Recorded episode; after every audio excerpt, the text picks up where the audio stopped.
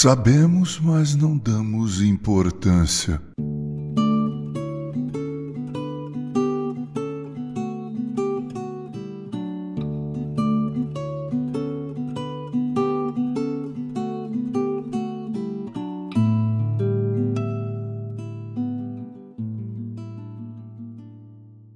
Melhor a velhice com suas limitações do que morrer jovem. Essa é a minha opinião. Eu me sinto jovem com a idade sexagenária que tenho. Confesso que pensei que não fosse chegar tão longe, mas aquele que me fez nascer por sua graça e misericórdia me fez chegar até aqui. Deus disse pela lavra do profeta Isaías, Isaías 46:4. Até a vossa velhice eu serei o mesmo, e ainda até as cãs eu vos carregarei. Já o tenho feito. Levar-vos-ei, pois carregar-vos-ei e vos salvarei. Deus é quem nos traz a existência e só deixamos o palco da vida quando Ele o quiser, como disse o salmista no Salmo 139, verso 16. Os teus olhos me viram a substância ainda informe e no teu livro foram escritos todos os meus dias, cada um deles escrito e determinado, quando nenhum deles havia ainda. Tudo isso a maioria já sabe. Alguns creem dessa forma e outros de outra, mas todos devemos concordar que temos certificado de garantia até aquele momento em que fechamos definitivamente os olhos para sempre nesse mundo.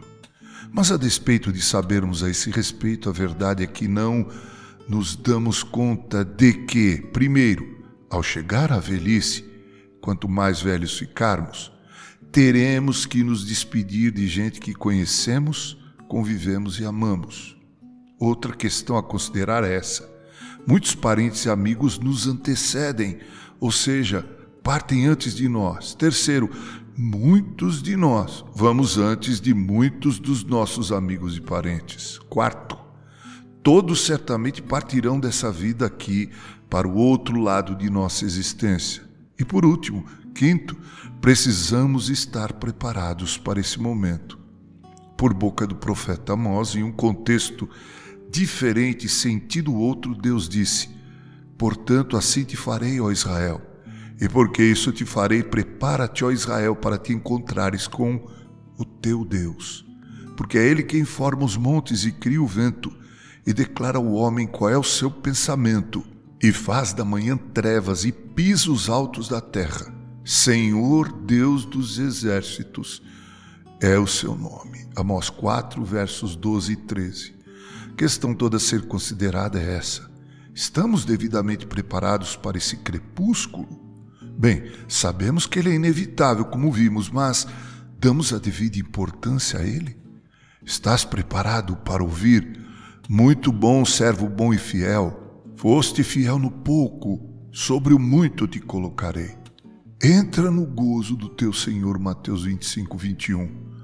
Ou ouvirás, apartai-vos de mim, vós, que praticais a iniquidade. Com carinho, reverendo Mauro Sérgio Aiello.